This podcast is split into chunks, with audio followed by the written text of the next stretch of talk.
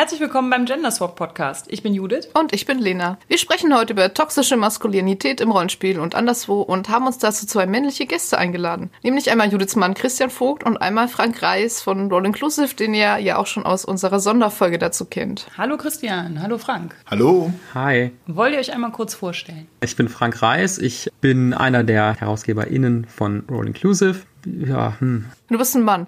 Ich bin ein Mann, genau. Ich bin ein Mann und freue mich trotzdem, dass ihr mich eingeladen habt in euren feministischen Podcast. Ich bin Christian Vogt, auch bekannt als Judiths Mann. Als Botschaft bin ich Physiker und ansonsten schreibe ich mit Judith Rollenspiel und Romane und fühle mich auch sehr geehrt, dass ich hier sein darf in eurem tollen Podcast. Wir freuen uns auch, dass ihr beide da seid. Und vielleicht erklären wir gleich am Anfang mal, warum wir denn dieses Thema mit männlichen Gästen aufnehmen. Wobei die Antwort liegt ja schon einigermaßen nahe, denn über toxische Männlichkeit zu reden, ist ja ein Männerthema irgendwo und deswegen fanden wir es gut, wenn auch zwei Männer was dazu sagen. Also toxische Männlichkeit, wir gehen auch gleich nochmal bisschen genauer darauf ein, was es ist. Es ist ein Thema, was Männer betrifft und deshalb finden wir, dass es auch in der Verantwortung von Männern liegt, sich mit dem Thema auseinanderzusetzen. Denn es geht darum, das eigene Verhalten vielleicht auch mal kritisch unter die Lupe zu nehmen und sich Gedanken darüber zu machen, wie man mit den vielleicht auch problematischen Anteilen von männlichem Verhalten in Zukunft umgehen möchte. Und wir finden, dass das nicht immer nur Aufgabe von Frauen und anderen marginalisierten Personen sein sollte, Bildungsarbeit für Männer zu machen. Und liegt auch in unserer Verantwortung, sich mit dem Thema zu beschäftigen. Und das wollen wir tun. Außerdem werden wir im Laufe der Folge hoffentlich auch auf den Punkt kommen, warum auch Männer, also diejenigen, die vom Patriarchat vermeintlich profitieren, eigentlich doch nicht davon profitieren und auch darunter zu leiden haben. Aber bevor wir dazu kommen, hat Judith noch ein Follow-up zu unserer zehnten Folge zum Thema starke Frauen. Ja, genau. Es hat zu dieser Folge ziemlich viele Kommentare gegeben und generell wurde dabei kritisiert, dass wir über männliche, Airquotes, ne, Anführungszeichen, und weibliche, in Anführungszeichen, Eigenschaften gesprochen haben und darüber, dass äh, männliche Eigenschaften aufgewertet würden und weibliche Eigenschaften abgewertet werden. Dass also die starke Frau vor allen Dingen männlich konnotierte Eigenschaften hat und dass sie damit dann die Frauen, die weiblich konnotierte Eigenschaften haben, abwerten würde. In den Kommentaren wurde uns dann mitgeteilt, dass wir damit ja selber auch Stereotype bedienen würden, da wir offenbar auch nur dann gewisse Eigenschaften einem weiblichen Charakter zuordnen wollen würden und gewisse andere dann den männlichen Charakteren. Dass wir also selber in diesem Schubladendenken stecken. Und viele fühlten sich, glaube ich, auch in ihrer Liebe zu in Anführungszeichen starken Frauencharakteren so ein bisschen betrogen. Und ich glaube, Lena und ich haben auch in der Folge gesagt, dass wir selbst ja auch diese Charaktere sehr mögen. Dazu, das ist so ein bisschen auch der Kern der jetzigen Episode, dass wir in einer Gesellschaft leben, in der ganz viele Sachen so binär geordnet werden. Ja, männlich ist das eine, weiblich ist das andere. Das wird so gesehen oder konnotiert und das ist auch im Prinzip eine Eigenart unserer Gesellschaft, würde ich sagen. Also das ist ja nicht bei je, in jeder Gesellschaft genau gleich konnotiert. Und bei uns ist es leider so, dass die männlich konnotierten Eigenschaften als positiver gesehen werden als die weiblichen überwiegend. Nicht immer. Wenn aber jetzt die starken Frauenfiguren überwiegend Eigenschaften aufweisen, die halt männlich konnotiert sind, dann ist es schon der Fall, dass wenn man da jetzt als Betrachter sich dieses Medium ansieht, dass die weiblichen, weiblich konnotierten Eigenschaften damit halt abgewertet werden. Und ich glaube, dass das nicht ein Problem von nur allein von Medien ist und nicht ein Problem von starken Frauencharakteren alleine, sondern dass das so ein Bias ist, der in unserer ganzen Gesellschaft liegt. Das schlüsseln wir einfach in dieser Episode nochmal auf, weshalb das nachher alles schön zusammenpasst mit den starken weiblichen Charakteren und der toxischen Männlichkeit. Und damit sind wir auch beim Thema und fangen vielleicht mal mit der Frage an, was toxische Männlichkeit denn jetzt eigentlich sein soll. Äh, der Begriff Toxic Masculinity oder toxische Männlichkeit beschreibt das Konglomerat an meist männlich zugewiesenen Eigenschaften, Verhaltensweisen und Stereotypen, die toxisch, also schädlich wirken, auf Männer und auf ihr Umfeld. Das heißt jetzt nicht, dass jegliche Männlichkeit toxisch ist, auch wenn das von KritikerInnen des Begriffes gerne mal so missverstanden wird. Aber toxisch männliches Verhalten meint beispielsweise sowas wie Gewalt, sexualisierte Gewalt, Streben nach Dominanz, Macho-Gehabe, Diskriminierung von Frauen, von queeren Personen und so weiter, aber auch emotionale Einsamkeit, körperliche gesundheitliche Risiken durch riskantes Verhalten, Ablehnung von Schwäche, also zum Beispiel nicht zum Arzt gehen, wenn man Schmerzen hat, und auch körperliche Gewalt, sowohl als Täter als auch als Opfer. Das ist so ganz cool zusammengefasst, äh, das ganze Themenfeld und wir werden das jetzt gleich noch ein bisschen weiter aufdröseln. Und wir stellen natürlich den Bezug zum Rollenspiel her. Und zwar wird ja auch immer gerne in feministischen Diskussionen über so Sachen wie Militär und Wehrpflicht und so gesprochen. Und ich glaube, da werden wir gleich auch einen Bogen schlagen können. Warum ist toxische Männlichkeit überhaupt ein feministisches Thema? Weil feministische Themen, das wissen wir ja alle, drehen sich ja immer nur um Frauen.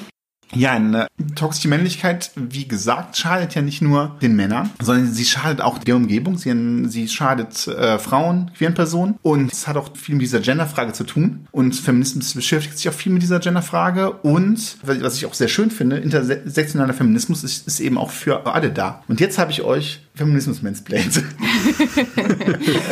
da Feminismus für alle da ist, darfst du da auch was zu sagen. Vielleicht als kleinen Disclaimer noch der Punkt, dass wir, wo wir gerade bei intersektional waren, hauptsächlich von weißen Männern reden. Weißen Männern in der westlichen Kultur. In anderen Kulturen sieht das auch wieder anders aus und da sind die, die Erwartungen und die Stereotype und Rollenbilder teilweise auch nochmal anders, aber da wollen wir jetzt auch, da wir uns da nicht so drinstecken, nicht so drauf eingehen. Wir können vielleicht an dieser Stelle zum ersten Mal einen Podcast empfehlen, den wir alle dazu gehört haben. Das ist der Scene on Radio Podcast mit der Staffel, die einfach Men, also Männer heißt. Und da gibt es beispielsweise auch eine Folge dazu, wie zum Beispiel es in den USA mit dem Bild von asiatischen und schwarzen Männern aussieht. Wenn man sich für das Thema also weitergehend interessiert, ganz spannender, toll gemachter Podcast. Wir werden ihn sicherlich noch drei, vier Mal erwähnen in dieser Folge. Folge. Dann könnt ihr da nochmal euch weiterbilden. Das Fundament für toxische Männlichkeit ist ja auch dieses Gender Binary in unserer Gesellschaft. Also, dass wir eine Gesellschaft haben, in der, ja, auch wenn es jetzt rechtlich anders ist, im Prinzip alles in männlich oder weiblich unterteilt wird. Jede Verhaltensweise, jede Person, die wir uns ansehen, äh, die uns auf der Straße entgegenkommt, sogar das Aussehen von, ähm, was weiß ich, Autos und Haushaltsgegenständen wird irgendwie als das was für Männer und das was für Frauen bewertet. Babys, Klamotten, alles. Also irgendwie unsere ganze ganze Gesellschaft basiert darauf, dass wir zwei Geschlechter annehmen. Und dann kann man sich jetzt natürlich die Frage stellen, ja, ist das denn schlimm? Ist das nicht die Sache jeder Eltern, wie sie das Kind erziehen, ob sie das möchten, dass der Junge mit Barbies spielt? Und ja, da kommen wir dann zu dem toxischen und dem gefährlichen Teil der Begriff toxische Männlichkeit, der ist in den letzten Jahren eigentlich immer wieder irgendwie aufgetaucht, aber die Debatte ist eigentlich so irgendwie angestoßen worden von einem Buch von Jack Irwin, der das Boys Don't Cry genannt hat und vom Tod seines Vaters eigentlich erzählt und da so ein bisschen das Toxische an diesem Männlichkeitsding irgendwie beschreibt und das Nichtsprechen über Gefühle, das Äußern oder das Äußern von Gefühlen hauptsächlich irgendwie in Form von Wut, dass sich das beispielsweise auch in einer deutlich höheren Suizidrate bei Männern, das sind glaube ich, zwei bis dreimal so viele Männer bringen sich selbst um im Vergleich zu Frauen. Und er begründet das damit, dass Männer deutlich seltener bei emotionalen Krisen wissen, wie sie sich Hilfe suchen, was sie tun können, dass sie nicht zu TherapeutInnen gehen, aber auch bezogen auf körperliche Erkrankungen viel, viel seltener zum Arzt gehen als Frauen, was dann wiederum dazu führt, dass Erkrankungen später erkannt werden. Ja, und dass es auch so gewisse, ja, als männlich wahrgenommene Formen des Lebenswandels gibt, viel Alkoholkonsum, Rauchen, Fleisch essen wahrscheinlich natürlich auch, die auch zu einer höheren Wahrscheinlichkeit führen, an Herz-Kreislauf-Erkrankungen zu leiden. Das sind tatsächlich ganz handfeste Auswirkungen, die ja diese männliche Sozialisierung auf Menschen hat. Das fand ich auch spannend im Hinblick auf diesen CNN Radio Podcast. Da wurde verglichen, dass eigentlich die Gesellschaft oder nennen wir es Patriarchat verlangt von Männern, dass sie ihre körperliche Gesundheit und Unversehrtheit aufgeben im Sinne der Gesellschaft. Ja, sie sind dafür da, dass sie viel arbeiten, dass sie kein Schwäche zeigen zeigen, dass sie im, im Krieg sterben, dass sie Sport machen, dass sie Sport Exzess. machen bis zum Exzess, damit sie besser arbeiten und im Krieg sterben können. Während die Gesellschaft von Frauen verlangt, dass sie im Sinne der Reproduktion ihre Autonomie aufgeben und ihre eigenen Willen aufgeben. Das äh, zeigt, wie dieses System Patriarchat und toxische Männlichkeit eigentlich für alle schlecht ist. Und obwohl Männer natürlich dann offensichtlich die Nutznießer sind, weil sie die Macht haben, kommt diese Macht mit einem Preis, der einfach für alle unglaublich schädlich ist. Zumal damit auch die Abwertung von allem einhergeht, was als nicht männlich gesehen wird. Und daher stammen ja Frauenfeindlichkeit, Sexismus, Feindlichkeit gegenüber Homosexuellen und Transmenschen, Menschen mit Behinderungen. Es ist alles so eine große Büchse der Pandora, aus der all diese Probleme rauskommen weil sich Männlichkeit ja auch, also wir haben ja eben schon gesagt, es definiert sich so sehr eng. Das heißt, man kann ja auch schon fast alle diese Privilegien als Mann genießen. Wenn man dann aber zum Beispiel nicht auf Frauen steht, ist man schon komplett raus. Es gibt äh, Schimpfwörter auf den Schulhöfen und alles Mögliche. Das heißt, es reicht ja schon, wenn man in vielleicht unwichtig erscheinenden Dingen, von denen alle immer sagen, es geht hier auch nichts an, das ist ja privat und sowas, aber wenn man da schon rausfällt, das kann dieses Prinzip schon irgendwie nicht tolerieren. Genau, der ideale Mann vor dem Hintergrund dieses Konzepts von Männlichkeit zeigt keine Gefühle, der ist sehr, sehr leistungsstark, der ist körperlich stark, physisch überlegen und ist auf jeden Fall auch heterosexuell, weil die einzigen Beziehungen, die Männer führen, sind mit einer Frau eine Frau, die sich auch nicht von einem scheiden lässt. Auch die Familie muss leistungsfähig sein. Äh, die ja. Frau, die Kinder, ist am besten alles, alles auf Linie. Das war ja auch eine der Theorien in einem der Interviewpartner aus dem Podcast, dass sich das Patriarchat tatsächlich erst vor allem dann entwickelt hat, als es um Besitztümer ging, die man vererben konnte. Das heißt, solange es noch so eine Jäger- und Sammler-Gesellschaft gab, war das vielleicht gar nicht so wichtig, von wem jetzt welches Kind ist, sondern es war mir so eine große Sippe. Aber als es dann Besitz gab und Häuser und Ländereien, Schwein und Vieh, das man besaß, da war das dann schon irgendwie wichtig, dass man das seinem Sohn und nicht irgendeinem Kind vermacht. Und dann ist es ja auch wichtig, dass die Frau, mit der man zusammenlebt, auch nur von einem selbst das Kind bekommt, weil sonst gibt man das ja an jemanden weiter, der gar nicht mit einem verwandt ist und das geht ja nicht. Interessant fand ich auch nochmal die Verflechtung mit einem kapitalistischen System, wo auch das anscheinend sehr, sehr notwendig ist, dass es einen Mann gibt, der das Geld nach Hause bringt, der seine physische Arbeitskraft einsetzt, um zu produzieren und es aber auch eine Frau geben muss, die zu Hause ist und durch Care-Arbeit dazu beiträgt, dass der Mann auch leistungsfähig bleibt, indem sie eben den Rücken frei hält. Mich würde erstmal interessieren, an Christian und Frank gerichtet. Das war jetzt alles sehr theoretisch bis jetzt. Habt ihr so ein Erlebnis gehabt, wie euch mal selber aufgefallen ist, dass ihr selber drunter leidet unter diesem toxischen Männerbild? Ich habe darüber nachgedacht und ich finde das gar nicht einfach, denn es ist ja ein System, das dir sagt, sobald dir auffällt, dass du darunter leidest, dann bist du ja schon schwach. Also du sagst dann im ersten Moment, nein, das ist mir eigentlich nicht. Eigentlich ist das blöd, das System, das sehe ich schon ein. Aber eigentlich ist alles, alles gut, ja. Aber dann habe ich nochmal länger drüber nachgedacht. Und äh, gerade eben fiel mir ein Beispiel ein. Das erste Erlebnis, was ich da so hatte, war, ich wollte als Kind mal, wir haben He-Man gespielt, natürlich, wie das alle gemacht haben in der Generation. Und ich wollte Sheila spielen. Das ist das Love and Interest von He-Man. Ah. Ja? Und äh, ich fand die irgendwie cool. Und äh, das hat ein Gelächter bei meinen Freunden ausgelöst, die lagen auf dem Boden vor Lachen. Ja? Wolltest Kinder, du danach wahrscheinlich auch nie wieder? Ich, wollte ich nie wieder. Denn wie kaputt ist diese, diese Vorgabe, dass wenn man, natürlich da ein Mädchen einen Jungen spielen, aber wenn ein Junge ein Mädchen spielen will, dass es dann absolut als entwürdigend wahrgenommen wird. Ich meine, das, wie bitter ist das? In, in die Richtung ist das System halt auch quasi durchlässiger, ja. Also ja es wird eher toleriert, dass Mädchen sein wollen wie Jungen, was daran liegt, dass das Männliche aufgewertet, das Weibliche abgewertet ist. Ja. Im Prinzip kann jeder nachvollziehen, wenn der, der unten, die, die unten auf der Stufe steht, sagt, ich möchte aber gerne nach oben. Aber umgekehrt, warum solltest du denn da unten hinwollen? Das ja, ja. Also machst du dich da lächerlich mit. Da ent, ja. entmännlichst du dich doch mit. Das hat auch viel damit zu tun, dass äh, oft gefragt wird, was habt ihr denn, äh, findet ihr Männer, die weibliche Vorbilder haben? Dass das ganz selten ist, dass es schwer ist und das ist traurig, aber ja, ich habe mir dann ganz klar vorgenommen, dass ich mal sage, ja, Prinzessin Leia war ein Vorbild, ja, und äh, Emilia Earhart ist großartig. Oder Lise Meitner, aber das sagt normalerweise niemand, weil es abgewertet wird. Und das andere Erlebnis, das war sehr viel später, schon nach dem Studium, während der Doktorarbeit gab es so Kurse, die man wählen konnte und es gab auch so Genderkurse. Und normalerweise machten Physiker natürlich keine Genderkurse, weil Physiker haben natürlich Physik gemacht oder Mathe. Aber ich habe mich dafür interessiert, ich habe es mal gemacht und während dieses Genderkurses sollten wir einen Legoturm bauen. Und dann hatten wir die Männer da stehen und ich habe da total mitgemacht, ja. Und dann haben wir darüber diskutiert, wer von, von unserem Allergeilsten ist und die meiste Erfahrung hat, um Legoturm immer zu bauen. Und ich habe gesagt, ja, ich habe ja schon Kinder, also bin ich natürlich der Lego-Experte. Ja? Nachher wurde mir der Spiegel vorgehalten.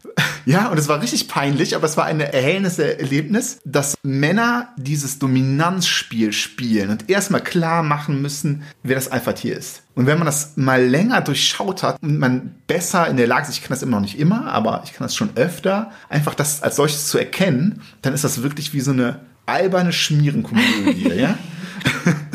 Und das Problem war, das wurde auch in diesem Kurs angesprochen, wenn du als Frau das nicht mitspielst, was sinnvoll ist eigentlich, ja, dann wird es aber nicht bewertet als, gut, die ist so schlau, das nicht mitzumachen. Nee, dann hast du es verloren. Spieler verloren, ja, klar. Dann bist ja. du die, die ganz unten ist. Und ich finde, jeder müsste mal in seiner Arbeitswelt so, so einen Kurs gemacht ja. haben. Ja.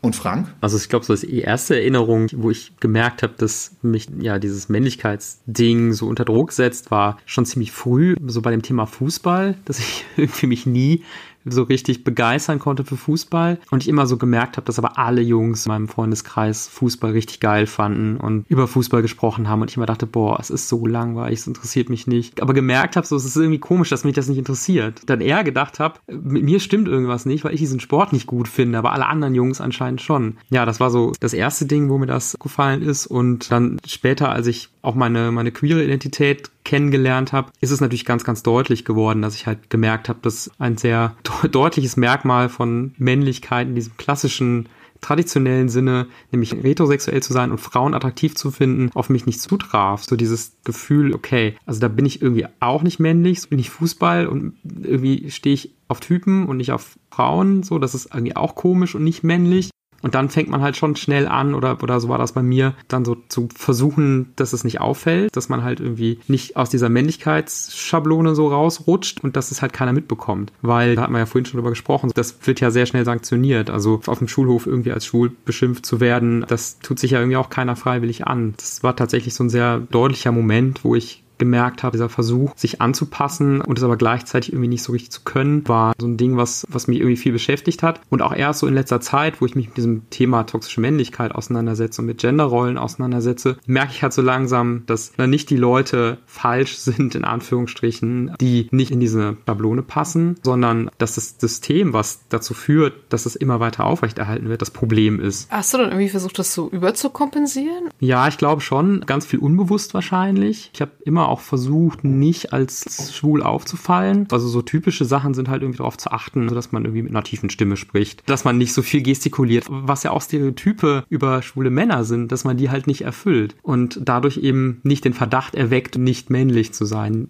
ähm, nicht heterosexuell zu sein. Das sind alles so kleine Sachen, die ich glaube ich auch viel unbewusst gemacht habe und die mir aber jetzt so klar werden. Ne? Und ich denke, ja, eigentlich bescheuert, dass man das irgendwie macht. Das kenne ich ja aus der queeren Szene halt auch, dass es durchaus auch viele schwule Männer gibt, die versuchen, möglichst hetero zu wirken. Ja, ich glaube auch, dass bei homosexuellen Männern auch viel dieses Bild von außen herrscht, dass das ja dann doch irgendwie verweiblicht ist. Wenn man mit Männern schläft, muss man offensichtlich eine Frau sein oder sowas. Das ist ja irgendwie auch wieder so ein Paradoxon, was dem irgendwie so implizit inne liegt. Weil das erzählen meine Kinder auch immer wieder aus der Schule, dass wenn Jungs da irgendetwas machen, was als weiblich wahrgenommen wird, dass dann natürlich das heißt, dass der Junge dann offensichtlich schwul ist. Was einfach auch wieder alles herabsetzt, was nicht heterosexuell männlich ist. Also es setzt sowohl das Weibliche herab als auch das Queere. Es wird ja richtig so ein Bedrohungsszenario aufgebaut, dass man bloß nicht schwul sein soll auf gerade in Schulen und gerade bei Kindern, ja. Mhm. Und auch gegenüber heterosexuellen Jungs ist es so, sei das bloß nicht. Das ist ja ein unglaublicher Druck, wenn du das dann als schwuler Mann erlebst.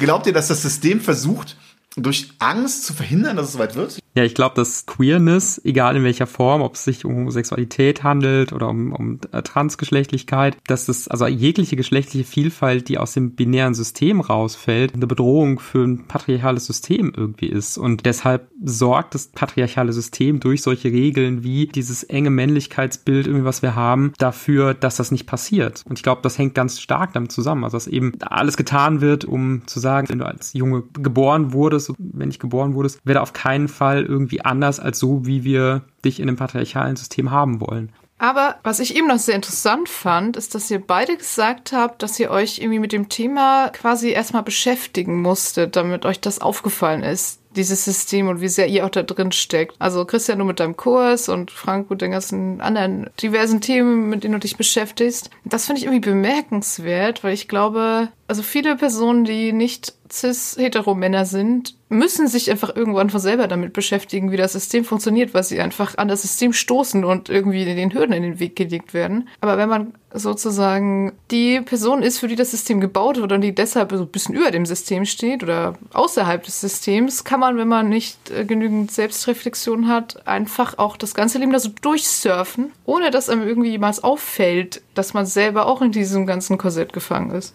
Ja, da kann ich total zustimmen. Ich glaube, dass, obwohl wir eben rausgestellt haben, dass es auch Männern schadet, dass das diese Männer nicht merken um die es da geht. Und das kann jetzt keine Zahl nennen, aber dass ein überwiegender Teil der Männer sich nie damit beschäftigt. Das mag bei in unserer Twitter-Bubble anders aussehen, aber.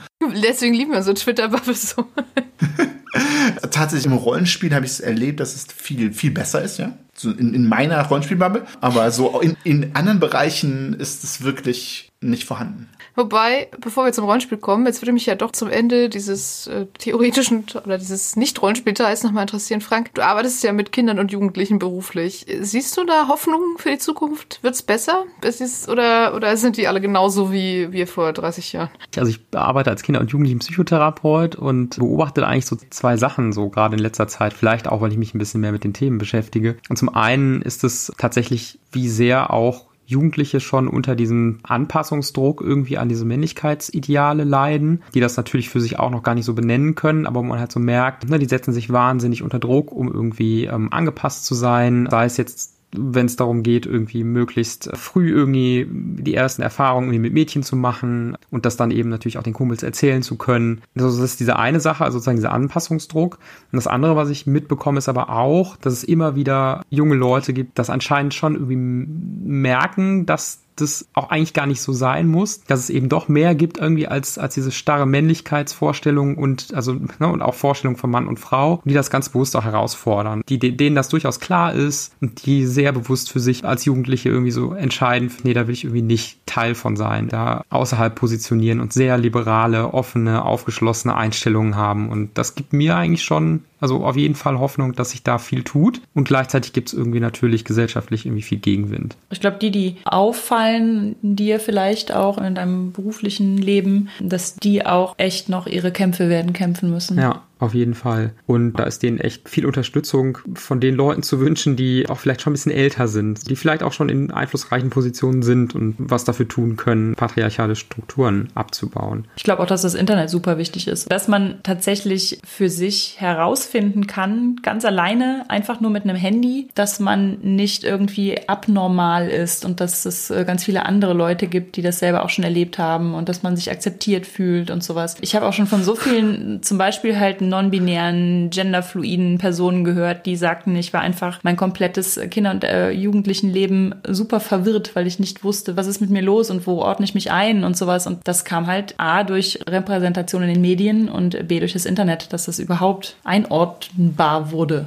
Eine Sache wollte ich tatsächlich auch noch zu meiner Positionierung oder, oder meiner Rolle in diesem ganzen Ding oder die Rolle von Männern in diesen patriarchalen Strukturen so sagen. Das klang ja jetzt gerade auch so ein bisschen so, als wenn ich nur eine Person bin, die unter diesen Männlichkeitsvorstellungen leidet. Aber ich glaube, als Mann ist man immer noch sehr, sehr, sehr stark Nutznießer dieser echt lange aufgebauten Strukturen. Und das schadet mir auch nicht, wenn ich mit dem auch nochmal zwischendurch mir so bewusst werde, so zu merken, klar leide ich auch darunter, dass es toxische Effekte von diesen Männlichkeitsdingern gibt, aber ich profitiere auch voll davon davon. Kann ich ja auch sehr zustimmen, Frank. Dass man sich da mehr reflektiert, ist wichtig. Haben wir jetzt mal wieder festgestellt, dass wir das Patriarchat jetzt endlich anzünden müssen? Ja. Und jetzt können wir endlich wieder über Rollenspiel reden. Wir sind ja auch noch ein Rollenspiel-Podcast, aber mit Frauen, aber jetzt heute auch mit 50 Prozent Männern. Dann lasst uns mal über Rollenspiel reden. Was hat das damit zu tun? Also Rollenspiel, wenn wir jetzt mal ganz lang zurückgehen, dann kommt das ja aus diesen Wargames, ja, diesen strategischen Brettspielen, wo man Armeen gegeneinander gehetzt hat und dann dachten sich irgendwelche Leute, ich bin jetzt der, Lieutenant Colonel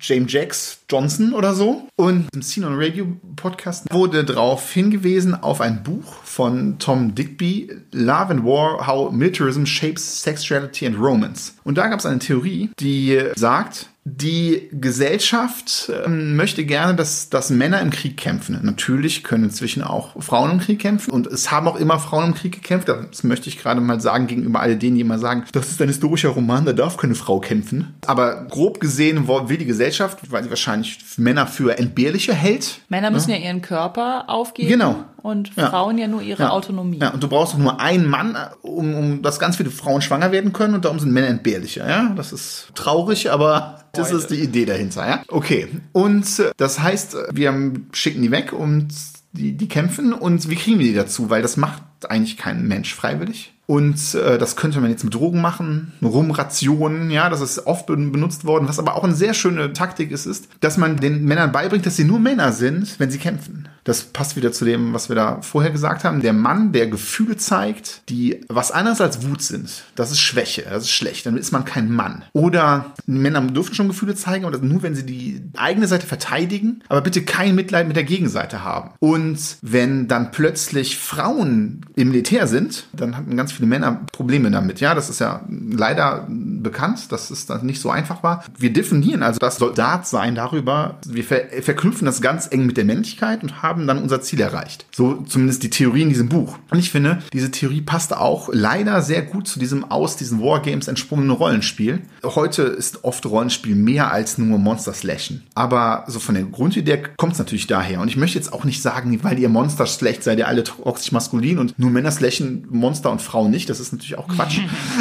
Frauen mögen auch Monster slashen, aber es ist vielleicht gut zu reflektieren, dass es ein bisschen daherkommt, dass man da noch sein altes Rollenbild erfüllen kann, dass dieser archaische Bild der Mann, der Kämpfer, der die Schwachen beschützt, aber trotzdem Macht ausübt, das kommt daher und das erklärt vielleicht auch, dass es teilweise Frauen schwer haben oder hatten, in dieses Hobby zu kommen, weil wir eben uns Männer darüber definieren, wie sind die Soldaten. Und wenn Frauen dabei sind, dann sind wir in unserer Männlichkeit angegriffen. Ja. Habe ich zum Glück nie so empfunden, aber viele tun das, das vielleicht. Das ist ja auch ein Argument, was wir immer wieder zu hören bekommen, aber eigentlich interessiert ihr euch doch als Frauen gar nicht so richtig genau. dafür. Natur gegeben in unserem binären Geschlechterweltbild, ist das ja so, dass das eher ein Hobby für Männer ist. Aber es geht ja auch nicht nur um Monster Slashen, sondern Rollenspiel hat ja auch gerade in den klassischen älteren Systemen auch so andere Aspekte. Erfahrungspunkte sammeln, Schätze sammeln, Dungeons leer räumen, stärker werden, besser werden, die Jungfrau vor dem Drachen retten und so weiter. Also das sind ja auch alles die Sachen, die unsere Gesellschaft viel Männlein zuschreibt, dass sie daran Interesse haben und dass sie das machen müssen. Auch dieses Motiv finde ich, was Christian vorhin gesagt hat, zu sagen, ja, man, man beschützt sozusagen seine Community, seine Gemeinde, seine Familie gegen die anderen. Beim Rollenspiel sind das ja dann oft die Orks, so entmenschlichte andere Wesen. Und da finde ich, sieht man das schon auch nochmal irgendwie diese, die Helden müssen ausziehen, um Haus und Hof zu beschützen vor den Fremden. Ziemlich problematisches Trope, finde ich. Du hattest dir ja noch ein paar Belegungen gemacht, wo man diese toxische Männlichkeit im Rollenspiel noch so findet, vor allem in bestimmten Archetypen Typen, die da immer wieder vorkommen. Ja, genau. Ich habe, also wo wir ja vorhin gesagt haben, was so, so typische Kennzeichen von toxischer Männlichkeit, so dieses nicht über Gefühle reden, stark sein, also von ihnen körperlich stark sein, wo das so im Rollenspiel auftaucht. Und da sind mir irgendwie so ein paar, ja, ich sag mal so klassische Heldenarchetypen, bewusst nicht gegendert Heldenarchetypen eingefallen, wie beispielsweise der starke, furchtlose, stolze Barbar, der nie eine Herausforderung ablehnen würde. Oder der schweigsame Waldläufer, der irgendwie alles mit sich selbst ausmacht, niemandem traut, mit niemandem spricht. Oder irgendwie so Soldatencharaktere Charaktere, für die so Ehre und Stärke und Kampfskraft ziemlich erstrebenswerte Haupteigenschaften irgendwie sind. Oder Charaktere, die ihre komplette Familie verloren haben durch Gewalt oder so. Oh ja, genau. Eine tragische Hintergrundgeschichte, bei der die Familie einen grausamen Tod gestorben ist und das legitimiert jetzt, dass der Charakter ein kalter, fast emotionsloser Mann auf Rachefeldzug ist. Der lieber auf Rachefeldzug geht, als sich mit seinen Gefühlen zu beschäftigen.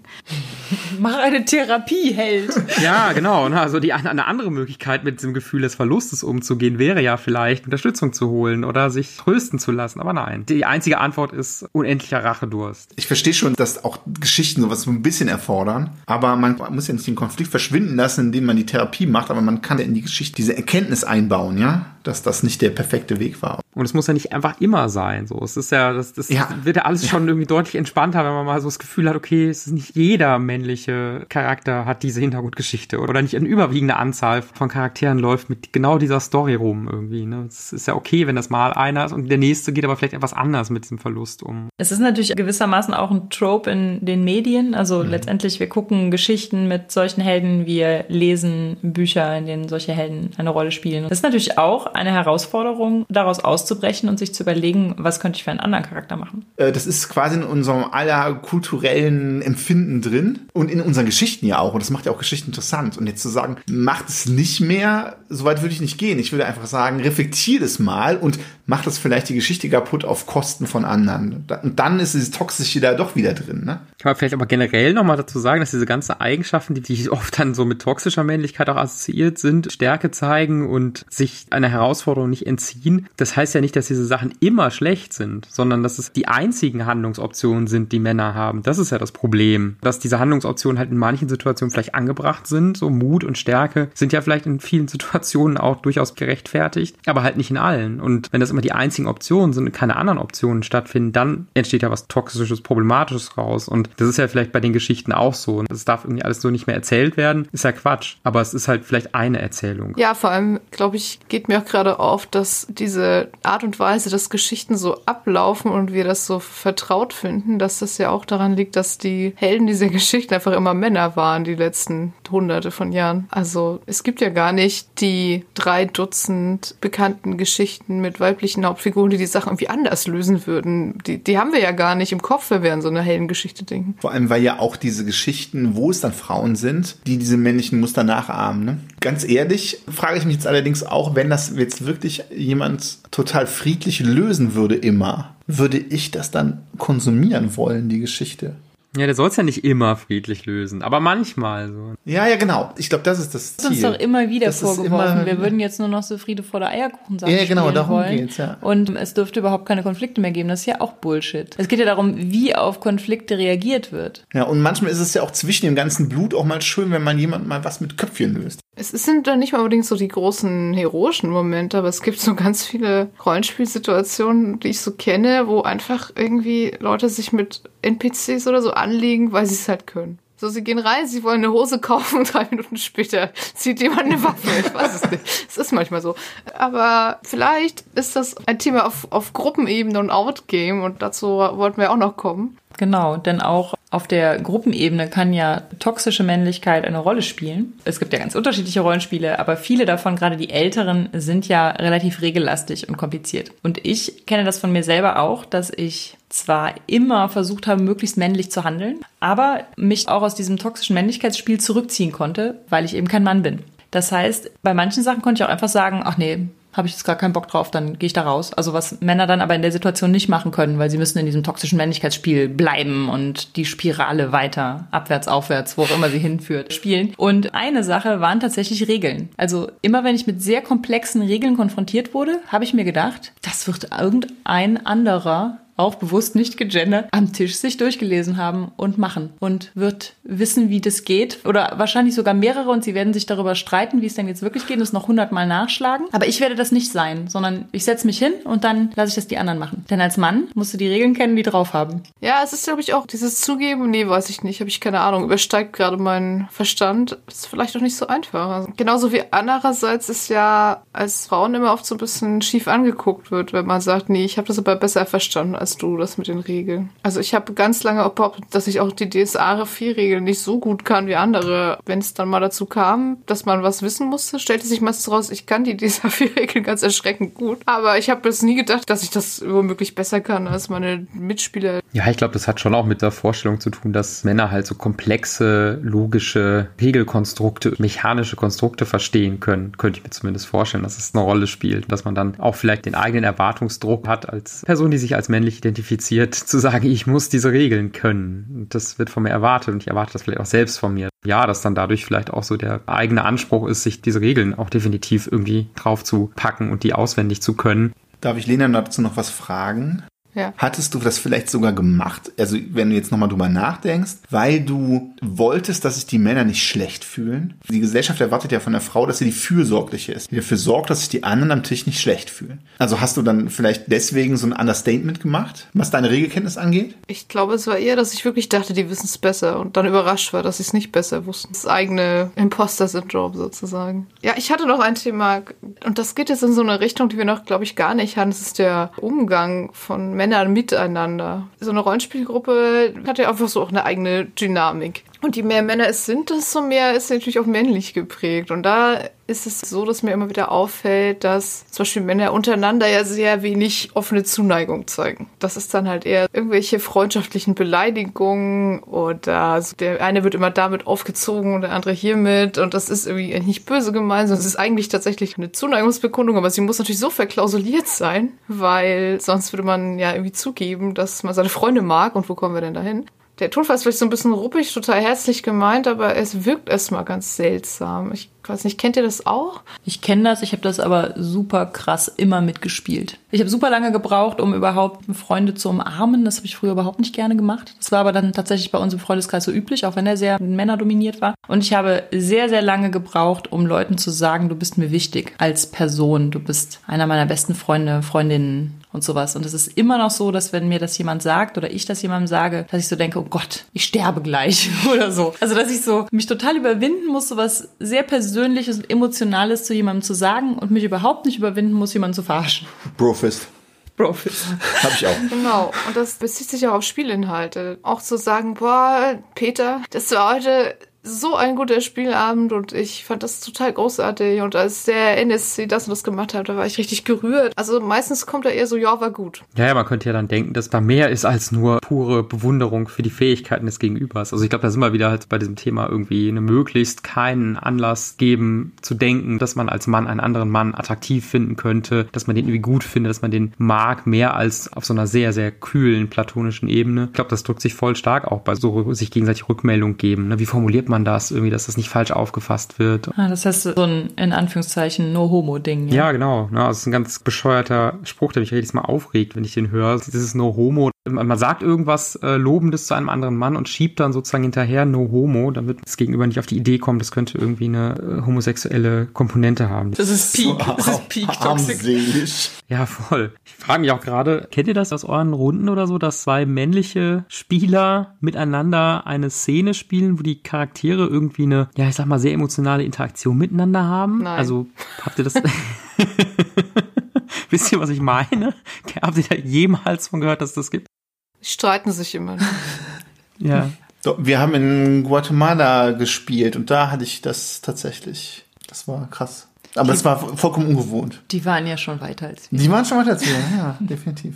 Also wir haben es ja mal forciert, weil in der einen Kampagne zwei Charaktere irgendwie auch ständig Beef miteinander hatten. Und dann haben wir ja dieses eine Minigame aus dem Ultimate Character Backstory Guide gespielt. Das ist ja genau das, dieses Campfire-Spiel. Das spielt man ja nur, um eine bedeutungsvolle Interaktion zwischen zwei Charakteren zu haben. Das hat dann ganz gut geklappt, aber das kam halt nicht von selber. Was muss man zum Rahmen erstmal vorgeben? Ja, und ich glaube, das hat tatsächlich auch damit zu tun, dass selbst, obwohl beide sich im Klaren sind, dass sie gerade eine Rolle spielen, also dass sie ja nicht sich selbst spielen, dass vielleicht ihre irritierend bis eine riesen Herausforderung oder halt irgendwie schwierig finden, da in den Rollen fürsorglich miteinander umzugehen oder den einen Charakter irgendwas Nettes zu dem anderen Charakter sagen zu lassen. Oder gar der eine Charakter den anderen womöglich einen Arm zu nehmen oder die Hand auf ja. die Schulter zu Das passiert irgendwie auch nie. Selbst wenn zwei Männer, einer spielt einen Mann, einer spielt eine Frau, das ist auch ganz selten, dass da dann, dass da eine hetero Beziehung daraus entstehen würde, ne? Weil einfach, dass die Spieler, ne, die männlichen Spieler dann einfach nicht sich darauf einlassen. Also es passiert schon mal, aber selten. Und wenn dann vielleicht eher auch dann über so zotige Sprüche. Was ich halt auch so kenne, ist so ein Outgame abwerten von irgendwelchen NSC oder, oder Charakteren, die nicht in dieses Bild passen. Also, wenn jetzt zum Beispiel ein männlicher NSC ist, der sehr untoxisch männlich oder sehr weichherzig ist oder so, dann wird das halt oft auch so auf Outgame-Ebene, also auf Ingame-Ebene reißt man sich dann schon zusammen, aber auf Outgame-Ebene kommt dann halt schon mal ein Spruch, so, oh, ist das so ein Weichei?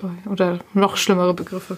Also eigentlich wäre Rollenspiel voll die gute Gelegenheit, auch mal durchs Spiel in einem geschützten Rahmen aus diesen klassischen Rollenbildern auszusteigen und andere Rollen auszuprobieren. Wenn man sich das vielleicht im Alltag sagt, boah, es fällt mir irgendwie total schwer, das da mal zu machen. Und da finde ich es interessant, dass es irgendwie so, so wenig passiert. Aber es scheint ja wirklich auch eine große Hürde zu sein, sich da aus diesen Männlichkeitsvorstellungen zu lösen, so selbst in so einer Spielsituation. Das ist es aber, glaube ich, auch. Also ich habe ja sehr viel Männer immer gespielt, weil ich das dadurch auch so ein bisschen ausleben konnte, dass ich mich sehr männlich verhalten habe oder auch immer noch das tue. Und ich habe irgendwann so gedacht, naja, eigentlich wechselt nur das Setting und die Charaktere wechseln gar nicht mehr so richtig. Ich spiele eigentlich immer sehr stark dieselben Charaktere. Habe ich auch schon mal hier im Podcast erzählt. Und ich glaube, seit ich da so richtig drüber nachdenke, habe ich eine unfassbare Vielfalt an neuen Charakteren gespielt. Mhm. Das ist wie diese Behauptung, es gäbe nur so und so viel Geschichten und alle anderen Geschichten wären immer nur eine Variation dieser Erzählung, sagt diese Aussage gar nichts darüber, wie viele Geschichten es gibt, sondern der, der diese Behauptung aufgestellt hat, wie, wie eng dessen Horizont ist oder wie nah dessen Tellerrand ist, über den er nicht drüber gucken kann.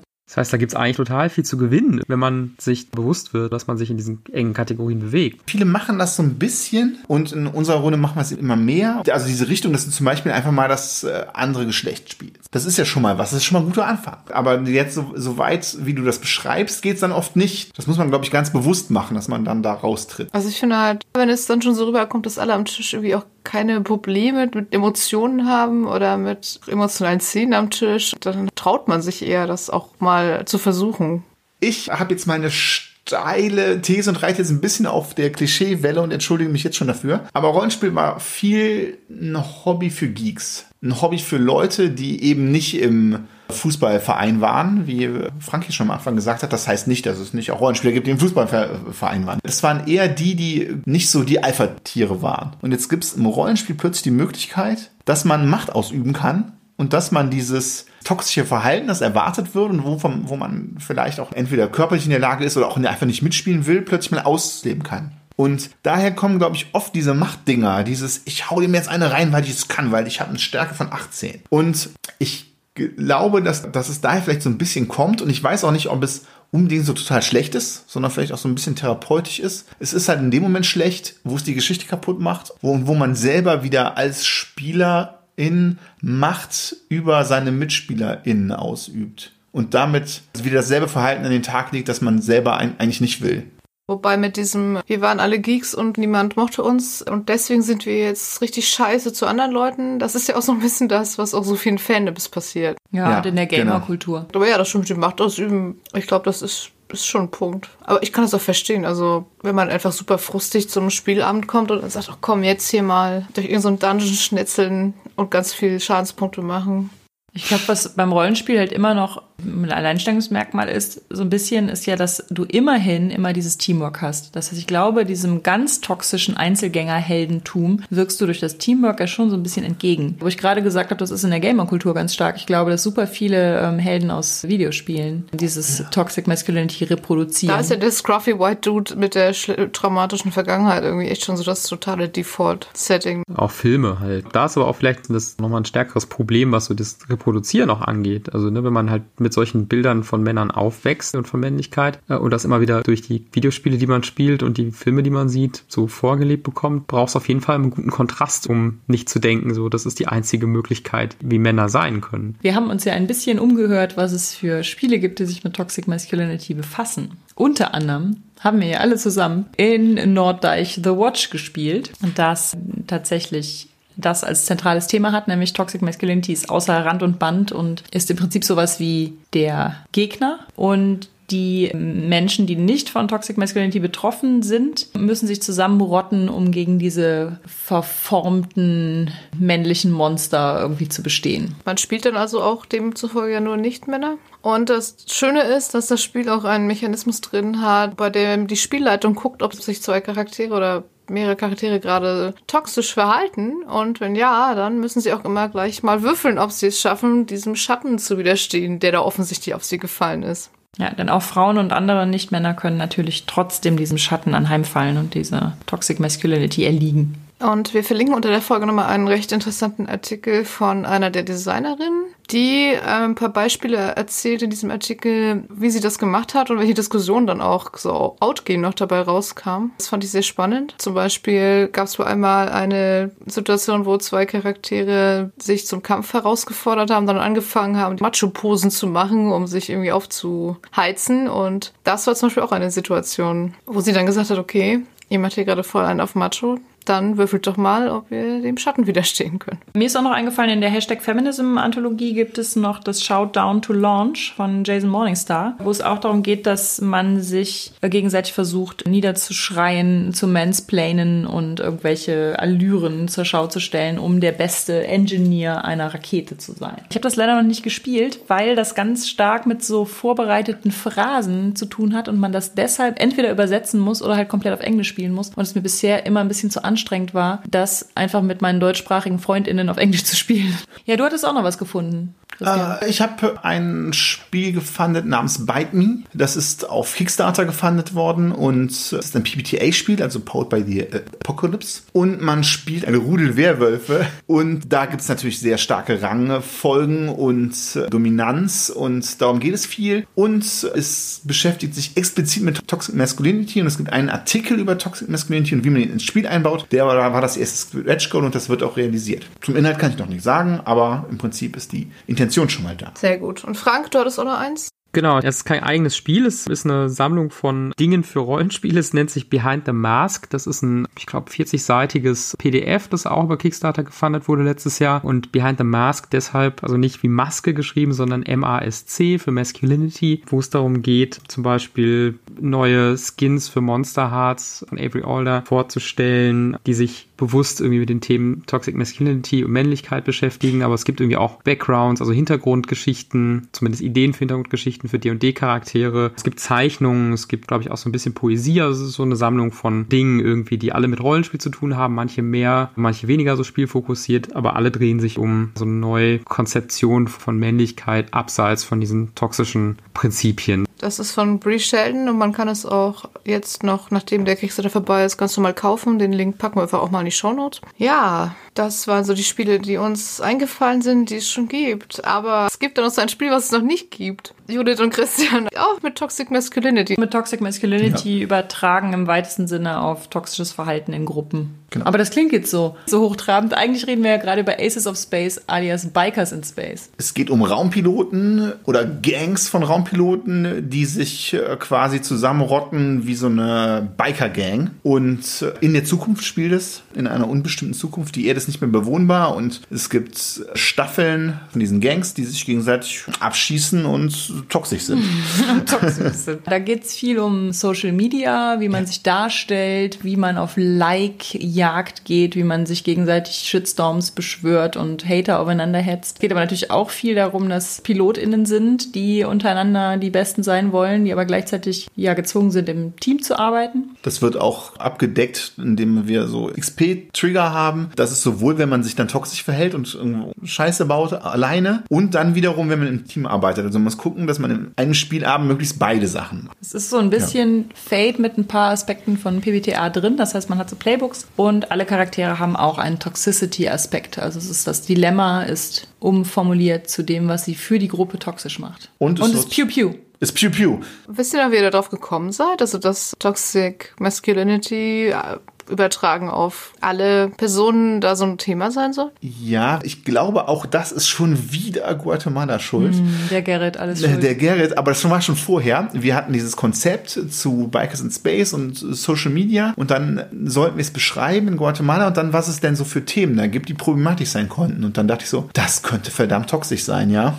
Also dieses Toxic Masculinity-Thema, dieses Piloten, die nach Abschüssen jagen und daher haben wir gedacht, oh, das ist da drin, also bauen wir es jetzt auch auf aus. Stimmt, es fing quasi an als eine Content-Warnung. Als, als, es fing als Content-Warnung an, genau. Ja, so wird die Content-Warnung zum Feature. der, der Social Media Aspekt ist auch nachher noch deutlich ausgebaut worden. Dadurch die Leute haben das geliebt beim Testspiel. Ja, aber das ist wie gesagt noch nicht raus. Wir reden immer ab und zu mal auf Twitter drüber. Also wenn ihr findet, das klingt cool, dann könnt ihr auf den Social Media von Judith und Christian mal Ausschau danach halten. Wir haben es ja schon alle zusammen auf der Heizkron gespielt und es war auch sehr spaßig. Wir haben auch toxische Minispiele wie Arm drücken oder Trash Talk drin. Oder sich gegenseitig beleidigen, das war auch sehr schön. Vor allem, weil das irgendwie so voll toxisch anfing und am Ende endet es dann bei, ich habe Glitzerschuhe und du nicht. ja, das Gute ist halt, dadurch, dass es The Future ist, ist das Bild von Männlichkeit und Weiblichkeit und wie viel Geschlechter es gibt und all sowas, das ist halt komplett anders als unseres. Ja. Oder nicht komplett, es ist nicht komplett anders, weil wir schreiben es aus unserer heutigen Perspektive. Aber wir versuchen das möglichst aufzuweichen. Ja, das war gar nicht so einfach. Es ist toxisch, aber jetzt wollten wir dieses Toxische, aber ohne, dass es sexistisch oder rassistisch ist. Ja. Wir machen okay. ja mal eine Sonderfolge. Wir machen, ja. Sehr gut. Ein guter Plan. Okay, das waren jetzt also noch Spiele zum Thema und jetzt, ja, haben wir ein Fazit. Vielleicht fragen wir zuerst mal so beiden Gäste. Frank, hast du ein Fazit zum Thema? Ja, es ist irgendwie so ein, so ein super komplexes ja, Thema. Wir können, glaube ich, auch noch drei weitere Folgen machen. Ja, ja, genau.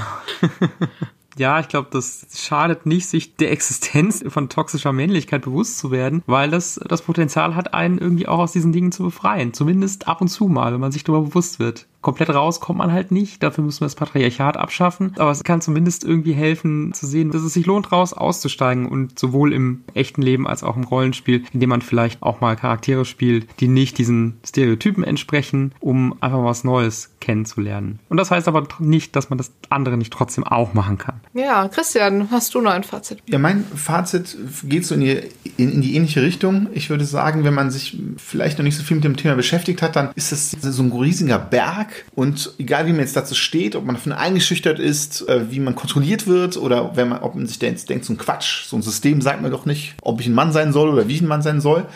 Äh, jetzt ganz explizit würde ich sagen, man soll jetzt nicht denken, ich darf jetzt nicht mehr. Jetzt sind, kommen die bösen FeministInnen wieder und sagen, ich darf nicht mehr Monsters lächeln. Man kann weiter Monsters lächeln, man kann weiter Stereotype spielen, aber es ist bereichert einfach, wenn man mal drüber nachdenkt, was dahinter steht. Es gibt ja dieses Bild mit dem Laufband, auf dem man steht, auf diesem Transportband, mit dem man fährt und dass man aus dem Transportband nicht aussteigen kann, solange man nicht sieht, dass es ein Transportband ist. Und das Transportband, auf dem wir stehen, ja, haha, jetzt werde ich voll philosophisch, besteht sowohl aus Toxic Masculinity als auch aus sowas wie White Supremacy und diesen ganzen Sachen, die zusammen das schöne Patriarchatslaufband ergeben. Es gibt mittlerweile auch schon sehr viele Rollenspiele, die dabei helfen, das Laufband zu sehen. Spiele, die das bewusst zum Thema haben oder Spiele, die es ähm, am Rande thematisieren oder die einfach nur dabei helfen, andere Perspektiven einzunehmen. Und ich glaube, dass Rollenspiel da unheimlich unterschätzt ist mit dem, was es leisten kann. Das ist eigentlich kein Fazit, sondern ein Aufruf für die Zukunft. Ich glaube, letztendlich gibt es totale Bildungschancen durch Rollenspiel, um sich mit dem Laufband vertraut zu machen und wie man davon runterspringt.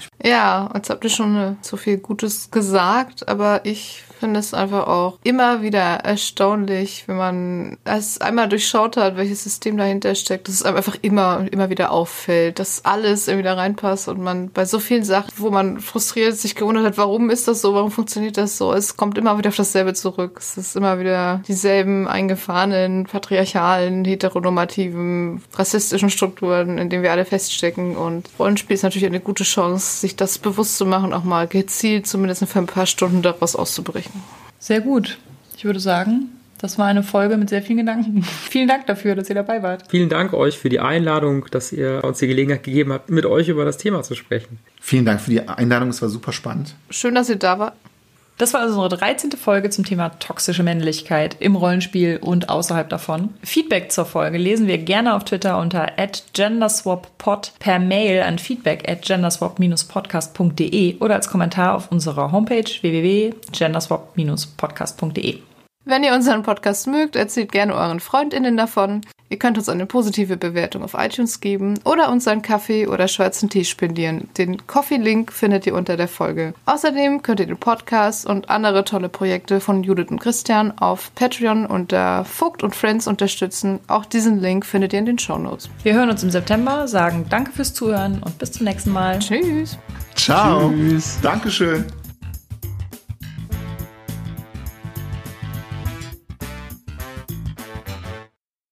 Seit unserer letzten Folge gab es Coffee von Zoe Iceblue, Braincat, Tino und Tütenclown. Vielen Dank. Und auf Patreon unterstützen uns aktuell Lara, Tino, Busy Lizzy, Bruno, Jens, Schmetterting, Merlin, Art History Fantastics, Technosmurf, Karma, Bapf, Sphärenmeister, Skimmy, Patrick, Elea, Julia, Marco, Markus mit C, Markus mit K, Nico, übrigens auch mit C. Nur der Tim, Michael, Jan Niklas, Tobias, Sol, Alexander, Volker, Andrea, Eike, Harald, Hungerhummel, Micha, Mofte, Tobias, Mr. B, Fabian, Moritz, Amadale, Marcel, Patrick, Karl-Heinz, Markus mit K wieder, Stefan, Miara, Arne, die Archäische Verlagsanstalt, Tütenclown, und Mara. Vielen Dank an euch alle.